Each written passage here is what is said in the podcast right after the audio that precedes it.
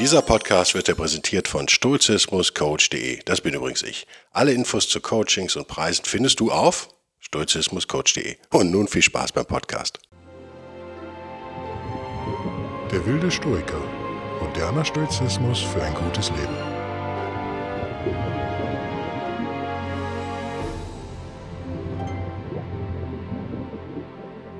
Moin Moin, hallo und herzlich willkommen zu einer neuen Ausgabe von der Wilde Stoiker. Ich habe immer noch leichte Stimmprobleme, wenn die mal weggehen. Nicht sauer sein. Ich möchte euch alle nochmal hinweisen auf die Webseite derwildestoiker.de. Die habe ich nämlich komplett gelauncht. Ähm, fügt da jetzt Content hinzu, jede Menge. Ihr findet da natürlich alle Podcast-Episoden, Logo, weil von da der Feed sozusagen an die Podcast-Anbieter geht. Das soll euch mal jetzt nicht interessieren, aber technisch ist das eh notwendig. Deswegen könnt ihr die da auch alle immer hören. Neue Neuigkeiten gibt's. Äh, der Podcast gibt's jetzt auch auf Apple Music auf Wunsch einer Hörerin. Das ließ sich auch recht problemlos umsetzen. Äh, ich verstehe sie da, sie will da nur noch eine App haben auf ihrem Handy für alle ihre Podcasts. Ähm, jetzt sind wir da halt auch. Ist doch gut. Und den Buchclub und so weiter findet ihr auch alles noch da. Und es gibt neu einen, einen Blog, da gibt's aber auch erst zwei Beiträge, einen älteren und einen recht neuen. Das werde ich Immer wenn ich Zeit habe und Lust habe, was zu schreiben, werde ich das natürlich auffüllen.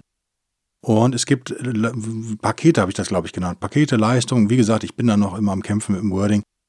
Das sind sozusagen kostenpflichtige Angebote. Wenn ihr die wahrnimmt, habt ihr was davon und unterstützt diesen Podcast. Ich habe jetzt schon fertig das Paket, eigentlich eine Einführung in Stoizismus, sprich eine halbe Stunde Audiofile und es gibt dazu Begleitmaterialien. Das ist da aber noch nicht oben. Das wird aber jetzt, wenn ihr den Podcast hört, vielleicht habe ich es dann schon geschafft. Keine Ahnung, wie ich das anbiete. Ansonsten einfach mich ansprechen. Und die zweite Sache, natürlich findet ihr auch unten, es gibt zwei Navigationen, eine oben für die Big Points sozusagen, also Blog und Podcast und äh, Unternehmensleistung und so weiter und so fort, Pakete und unten dann eben die kleineren Punkte wie Impressum, ist ja in Deutschland leider total wichtig. Und den Buchclub und so weiter und so fort. Also ihr findet da jetzt alles, hoffe ich, jedenfalls auch mobil. Ich habe das alles mal durchgeklickert auf iPad und im älteren iPhone und so. Es ging soweit alles. Und ich möchte mich bedanken bei den neu hinzugewonnenen Lokalisten und Patronen. Lokalisten, also locals.com, haben wir nur den Delta Bravo. Immer noch einsam hängt er da rum. Ah, der arme Kerl. Auf Patreon hat sich ein bisschen was getan. Wir haben einige verloren. Ähm, viele neue gewonnen, die von Willen Steuer kommen. Die lese ich jetzt einfach mal mit dem Vornamen vor. Ich hoffe, ihr mögt mir verzeihen, weil ich einfach nicht weiß, ob ihr euren Namen genannt haben möchtet in diesem Podcast. Also, wir haben neu dazu gewonnen. Hier fängt's an. Also, im Januar 5, der Daniel W., der Daniel F., den muss ich natürlich dazu sagen, den Buchstaben, damit ihr es unterscheiden könnt. Der Jörg, der weiß, wer er ist. Der Xenos weiß, wer er ist. Und der Seanachi weiß, wer er ist. Und das neueste Mitglied in der Familie sozusagen ist der Frederik. Euch allen nochmal vielen Dank. Ihr anderen wisst sowieso, dass ich an euch denke. Ne? Oder soll ich euch auch mal schnell vorlesen? Der Carsten, der Ben, der Alexander, der Laurin, der Dennis, der Matthias, der Harald, der Benedikt, der Nikos, der Hackbert, der Oliver, der James, der Wohltat, der Don und der Markus. So, haben wir sie alle? Ich hoffe. Das sind die Leute, die diesen Podcast unterstützen. Bei denen könnt ihr euch mal bedanken, weil ohne die gäbe es diesen Podcast sozusagen nicht. Ihr könnt auch unterstützen. Auf Patreon, auf Locals, über PayPal, und über buymeacoffee.com. Das Thema heute, fangen wir endlich an, das Thema heute. Stoizismus und Sport. Klingt so ein bisschen absurd erstmal. Ist aber natürlich, Stoizismus streckt sich auf alle Lebensbereiche, warum eben nicht auch auf den Sport? Und da wurde im, äh, im englischen Stoizismusforum wurde da wild rumdiskutiert. Ich habe dazu eine relativ klare Meinung, ihr dürft aber eine andere haben, wie immer, und mich dann widerlegen oder mir Feedback geben, mich ausschimpfen. Stoizismus im Sport, macht er Sinn oder nicht? Jein. Ist, meine klare Antwort ist, vielleicht. Muss man, glaube ich, unterscheiden. Die Leute sagen immer im Sport. Das ist so wie Musiker. Ja, ich bin auch ein Musiker, aber ich bin kein Profimusiker. Und die Anforderungen sind eben anders an Profis als an Amateure, deswegen gibt es ja die beiden Begriffe überhaupt. Und genauso sehe ich das beim Thema Stoizismus und Sport. Im absoluten Spitzenprofibereich finde ich Stoizismus vielleicht sogar problematisch, werde ich gleich drauf kommen, warum. In allen anderen Bereichen würde ich sagen, ist es total sinnvoll. Lass uns mal eine Sportart wählen, wo Frustrationen vorprogrammiert sind, vielleicht. Naja, ist ja in allen Sportarten so. Aber nehmen wir Basketball, weil das kenne ich so halbwegs. Wenn ihr es nicht kennt, im Basketball gibt es den Begriff des Fouls, natürlich genauso wie im Rugby und im, im, im Fußball. In allen drei Sportarten wird der aber natürlich anders definiert. Also man wundert sich beim Rugby natürlich immer, welche Härten erlaubt sind, welche anderen Dinge aber absolut nicht erlaubt sind und so weiter und so fort. Im Fußball wundert man sich über gar nichts mehr, für den ganzen Schwalben. Auch da gibt es natürlich böse Fouls und nicht böse Fouls. Äh, Im Basketball, Basketball hat so eine Sonderstellung, weil Fouls dort sozusagen noch viel mehr taktisches Mittel sind als in anderen Sportarten. Wenn ich also in ein Fußballspiel gehe, kann ich nicht unbedingt davon aus. Also wenn ich Stürmer bin, kann ich vielleicht schon davon ausgehen, dass ich mir irgendwann einen abkriege im Verlauf des Spiels. Wir hoffen ja nicht. Wenn ich jetzt, sagen wir mal, irgendwo da im Mittelfeld unterwegs bin, muss es nicht passieren, dass ich gefault werde. Und man regt sich da ja auch extrem drauf auf. Im Basketball ist es allerdings so, 5 gegen 5, wechselnde Rollen, schnelles Spiel, viel schneller als andere Spiele. Das heißt, diese, der Wechsel zwischen Offense und Defense findet sehr schnell statt. Entsprechend bin ich sehr schnell immer Ihr wisst ja, die 24-Sekunden-Uhr, ähm, da muss mein Angriff sozusagen abgeschlossen sein, zumindest in der ersten Phase. Und das heißt, ich bin pro Minute im Prinzip einmal Verteidiger und einmal Angreifer. Das macht diesen Sport ja auch so schön. Wenn man es einmal alles kapiert hat. Basketball ist sicherlich der komplexeste Sport, glaube ich, oder? Also es gibt natürlich Sportarten, die ich ja auch liebe, wie Baseball. Das ist einfach so komplex, dass man es einfach spielt, ohne die Regeln zu kennen. Das ist dann auch okay. Man kennt natürlich so die wichtigsten, aber es gibt da so ein meterdickes Regelbuch, da gibt es dann schon mal Diskussionen, selbst unter Schiris. Also das ist dann echt kompliziert. Wer es noch schlimmer haben will, der guckt sich Cricket an. Baseball ja so die Idiotenvariante von Cricket sozusagen immer noch total anspruchsvoll. Und ich verstehe, dass Leute das unfassbar langweilig finden. Das liegt aber daran, dass man eben diese Regeln auch nicht versteht. Beim Basketball ähnlich. Wenn man es einmal kapiert hat, ist es ein super Sport. Aber man muss es halt erstmal kapieren. Lange Rede, kurzer Sinn. Im Basketball musst du davon ausgehen, dass du gefault werden wirst. Und zwar nicht einmal, sondern sehr oft pro Spiel. Jetzt sind die Fouls im Basketball jetzt nicht ganz so schlimm wie vielleicht im Fußball. Kommt drauf an. Es gibt auch böse Fouls im Basketball. Es gibt auch Dinge, bei denen sich Leute echt böse wehtun. Es gibt aber auch dieses kurze Andippen.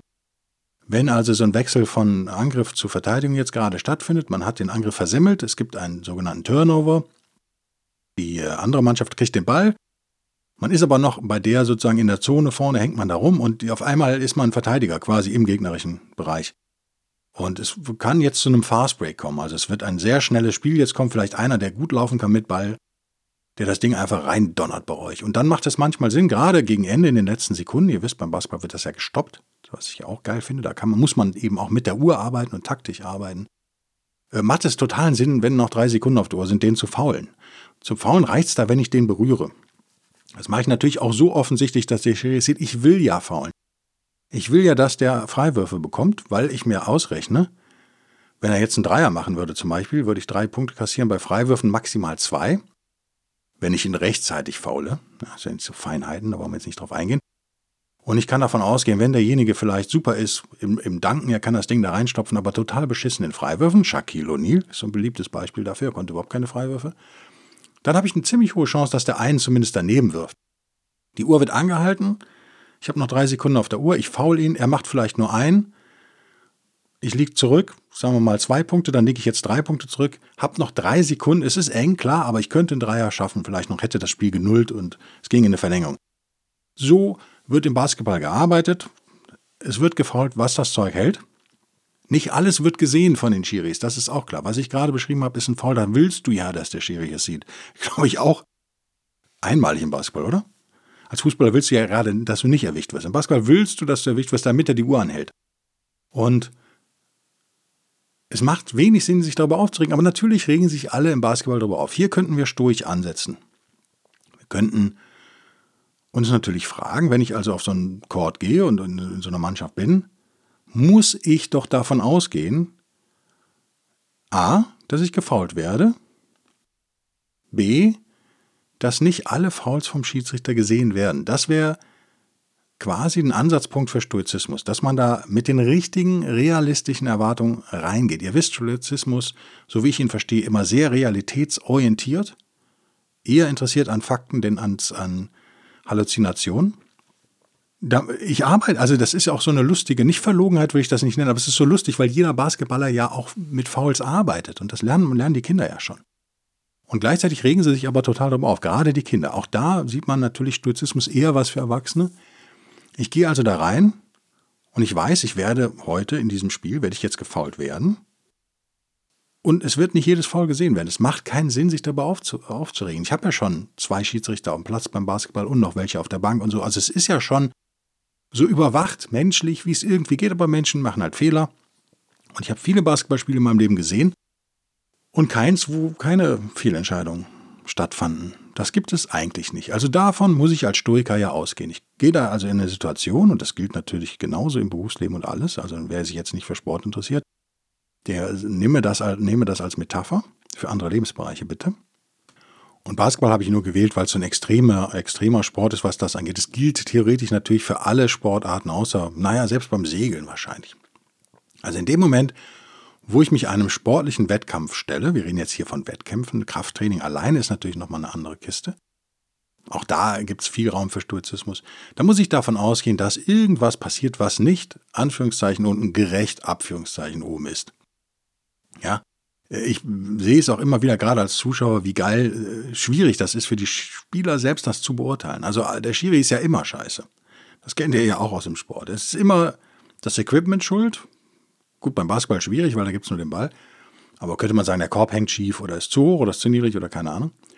Äh, der Platz war scheiße. Äh, der Schiri ist immer schuld. Man ist nie selber schuld. Und interessant ist, es wird ja immer nach Schuld gesucht in kompetitiven Sportarten. Also, aber als Stoiker muss man sich fragen, ist das überhaupt die richtige Kiste, in der ich da wühle? Ist Schuld überhaupt das Thema, um das es geht? Oder geht es nicht um Realismus? Also ich gehe auf den Platz und ich will einen Sport machen und ich will Spaß haben an diesem Sport. Wir reden jetzt immer noch vom Amateurbereich und anspruchsvollen Amateurbereich, sagen wir mal. Ich, will, ich verdiene damit jetzt noch kein Geld oder nicht viel und es ist nicht mein Lebensinhalt, aber ich will dann doch irgendwie was erreichen, ich will auch gewinnen.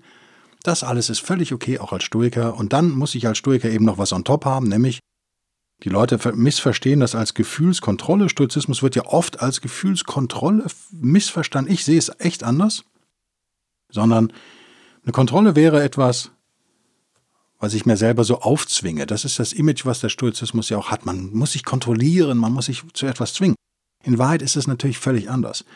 Gewisse Erkenntnisse führen völlig freiwillig zu einem Verzicht auf gewisse Dinge.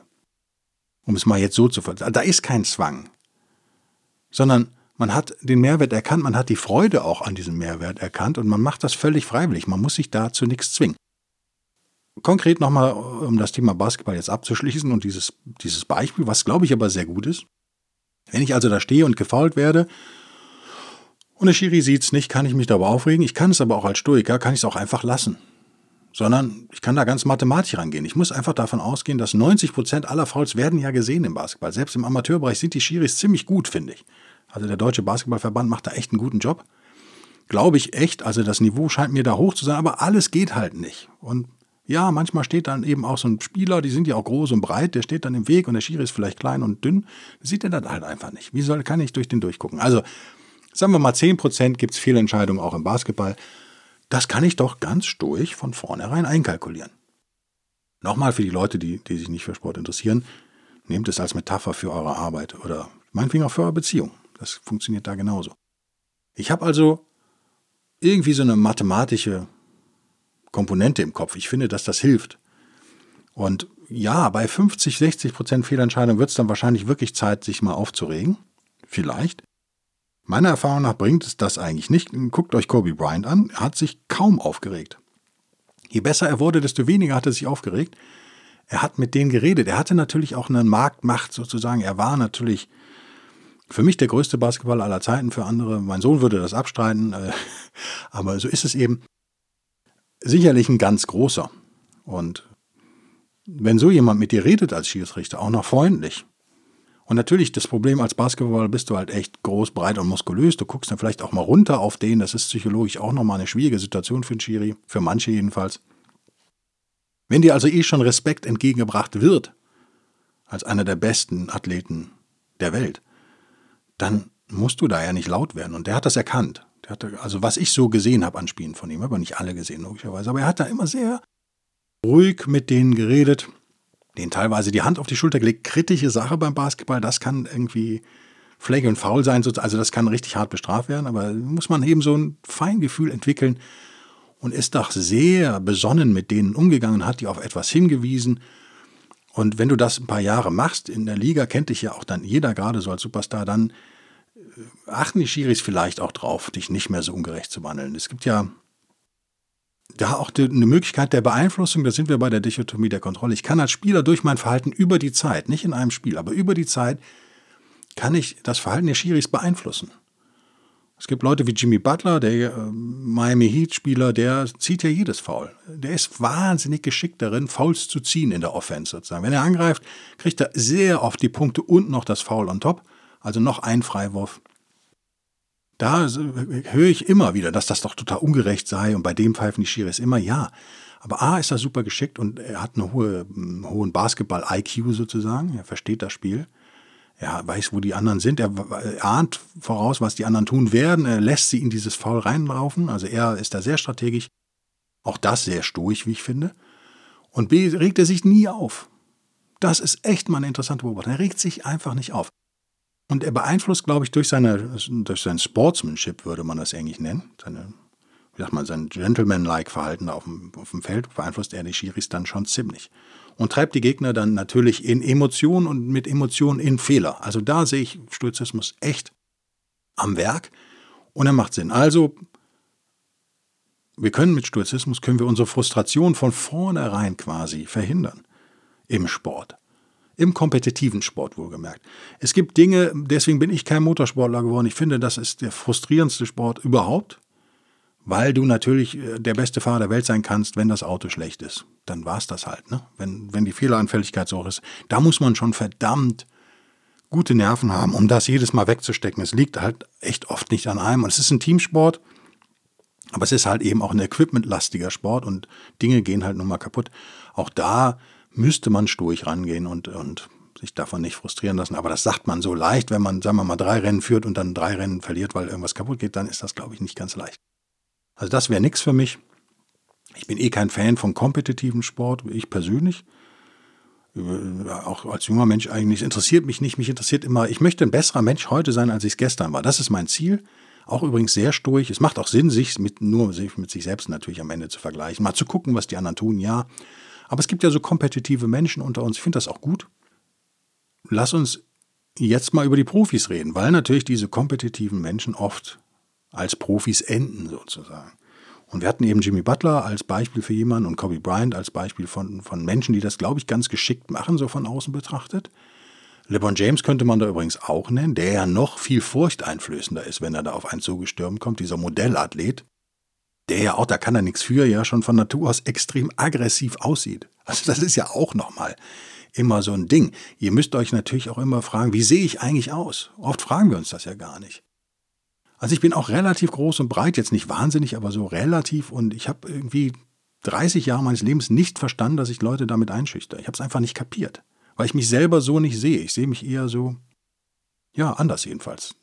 Zierlicher wahrscheinlich, als ich es wirklich bin. Und das muss man lernen.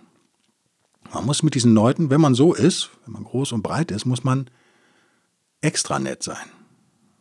Also, ihr merkt wieder, mich interessiert als Stoiker die Realität, mich interessiert nicht Gerechtigkeit.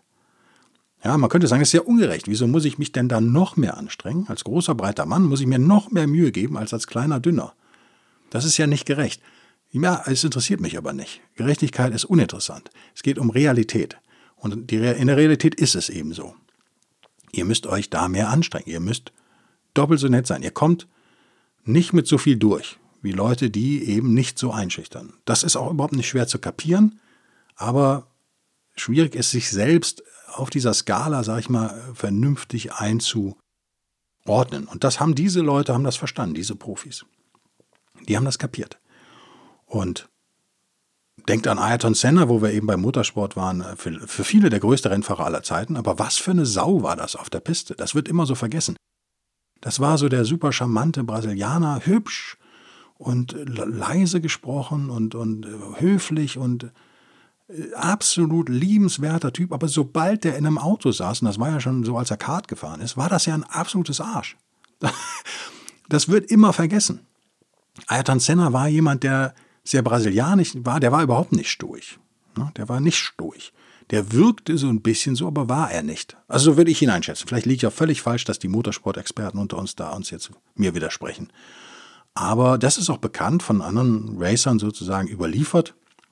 Wenn Eitern in, in eine neue Rennklasse kam, ich glaube in England war es damals, als er dann als sehr junger Mensch da in England fuhr, ähm, dann hat er Unfälle auch provoziert. Er hat einfach, und das ist ja auch nicht dumm strategisch, er hat einfach ein Rennen, in dem es um nichts ging, klargestellt, der Typ macht die Tür immer zu. Der Typ lässt nicht, nur um das Rennen zu Ende zu fahren, lässt er dich da jetzt irgendwie überholen oder so. Der fährt beinhart. Das hat er klargestellt, das gibt es ja bei Fußballern auch, bei Verteidigern, dass man sich da so einen Rahmen, Namen erstmal macht als knallharte Sau äh, und abseits der Piste dann der netteste Typ der Welt ist. Das ist stoisch betrachtet, ist das natürlich bedenklich. Das ist ja klar. Und das bringt mich eben zur ja, zu dem Bereich, wo ich Schwierigkeiten sehe von Stoizismus im Sport. Jetzt bewegen wir uns echt im Abs wir reden über das absolute Top-Level. Also wir reden von eben Leuten wie Ayrton Senna, Michael Schumacher im Motorsport, Boris Becker im Tennis, Roger Federer, solche Leute. Wir reden eben von Leuten wie LeBron James im Basketball. Wir reden eben von Leuten wie Ronaldo im Fußball und Messi. Also diese, diese Top, was ist das? Ein Prozent. Also wenn du Du gehörst ja schon zu den absoluten Top, wenn du es überhaupt in eine Liga wie die NBA schaffst. Wenn du da jetzt noch zu den zwei Besten gehörst, davon reden wir hier. Entschuldigung, ich hoffe, meine Stimme ist noch erträglich. Ähm, wir reden nicht, wir reden von diesem letzten Prozent, was man geben muss. Ihr kennt das Pareto-Prinzip 80, 20, 70, 30, je nachdem, wie man es da so sieht. Ihr seid da schon wahnsinnig gut. Ihr seid schon vielleicht in den Top 5 oder so. Und meine Behauptung wäre, um der Allerbeste zu werden in irgendwas auf dieser Welt, muss man so ein bisschen ruthless sein im Englischen. Also so ein bisschen ruchlos, würde ich das mal ganz altmodisch übersetzen. Ihr wisst ja, ich stehe gerade so auf altmodische Wörter. Ein bisschen gewissenlos auch, ein bisschen gnadenlos. Man muss auch echt verbissen sein. Würde ich jetzt nicht jedem unterstellen, aber doch vielen von diesen Top-Leuten würde ich das unterstellen. Man muss nicht nur aggressiv sein, sondern schon überaggressiv. Also ihr, ihr wisst, worauf ich hinaus will. Man muss um wirklich die Nummer eins zu werden, muss man diesem Ziel alles unterordnen. Man muss gnadenlos sein. Ich glaube, das ist ein gutes Wort. Man muss da gnadenlos sein. In, innerhalb dieses Systems Sport. Wie man dann abseits der Piste ist oder abseits des Courts, ist ja eine andere Frage. Wie gesagt, ja, es ist in der Businesswelt manchmal ja nicht anders. Wenn du da die Nummer eins sein willst in, in deinem Bereich, musst du halt auch echt ein bisschen gnadenlos sein. Und da frage ich mich dann ganz durch, ist das für einen Stoiker A überhaupt möglich? Wir kommen gleich drauf, warum das vielleicht nicht möglich ist und nicht möglich sein sollte. Und B erstrebenswert. Also das hängt natürlich zusammen.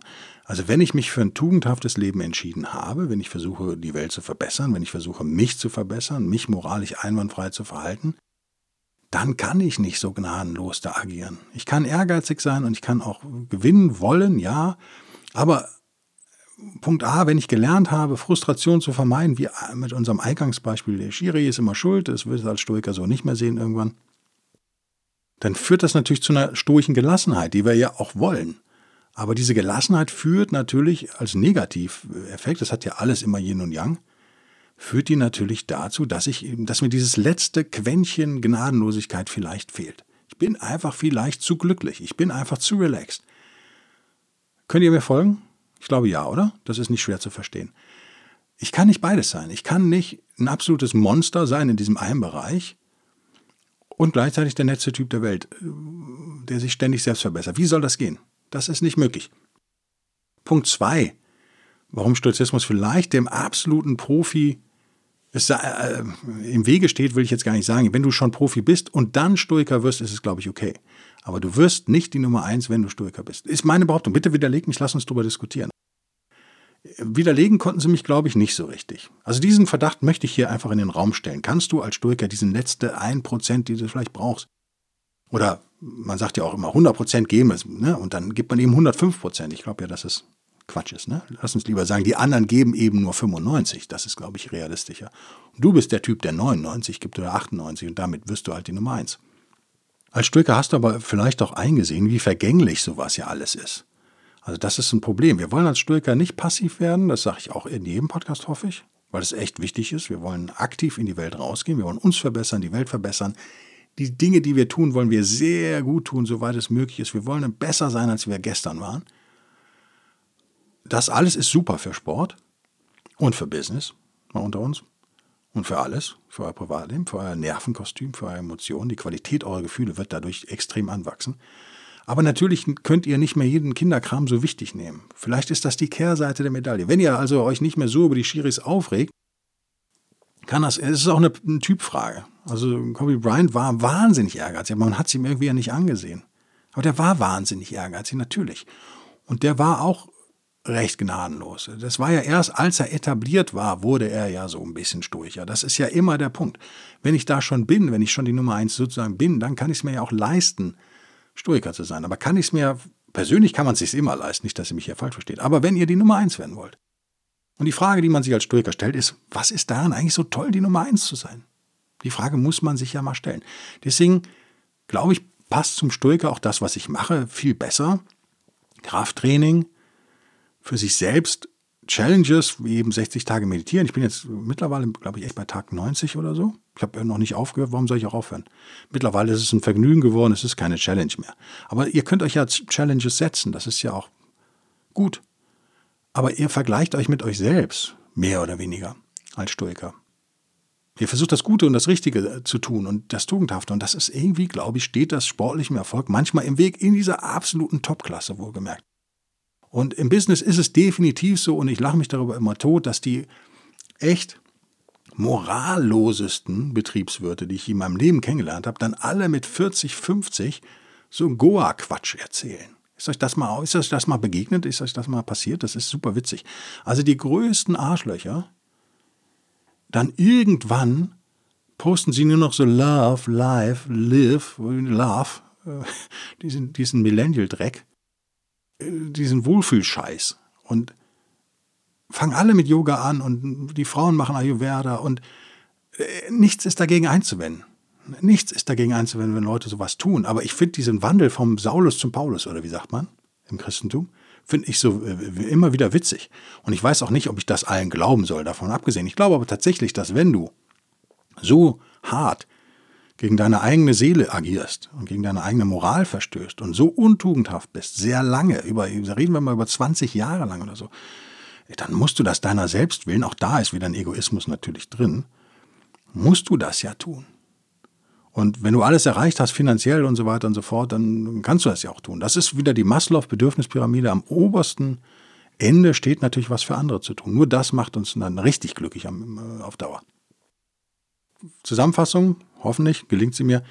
Stoizismus ist für 99,9 Prozent aller sportlichen Anwendungen gut.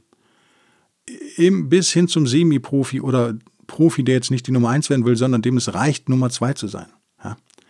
Ist das super. Aber wenn du jedes Jahr die Champions League gewinnen willst, dann reicht das, ist das wahrscheinlich eben manchmal zumindest hinderlich. Vielleicht muss man dann einfach zwei Geisteshaltungen hin und her switchen. Ob das gesund ist, überlasse ich euch. Die Diskussion ist eine andere. Ich wollte jetzt mal das Thema Stoizismus und Sport vor allem beleuchten, weil ich denke, dass es, ja, Sport, nimmt den Sport als, ich weiß, dass viele von euch sportlich sind, ja, aber nimmt den Sport auch so als Metapher für andere Lebensbereiche. Denkt da mal vielleicht drüber nach. Ich glaube, Stoizismus befreit uns eben von krankhaften Gefühlen. Und krankhafter Ehrgeiz ist ein ganz schlechtes Gefühl, für einen selbst auch.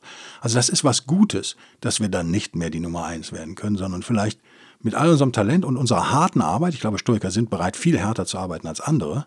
Und Stoikerinnen sowieso, Frauen ja sowieso nicht, dass ihr lieben Damen euch da jetzt wieder diskriminiert fühlt. Ich muss da unheimlich aufpassen im Moment. Es sind ja jetzt, in Berlin gibt es ja auch keine, wie, wie hießen die? gibt es ja keine Einwohner mehr und Bürger, es gibt aber die Einwohnenden. So eine offizielle Sprachelegung aus äh, der wunderbaren Stadt Berlin. Das ist auch geil. Ihr seid jetzt alle Einwohnende.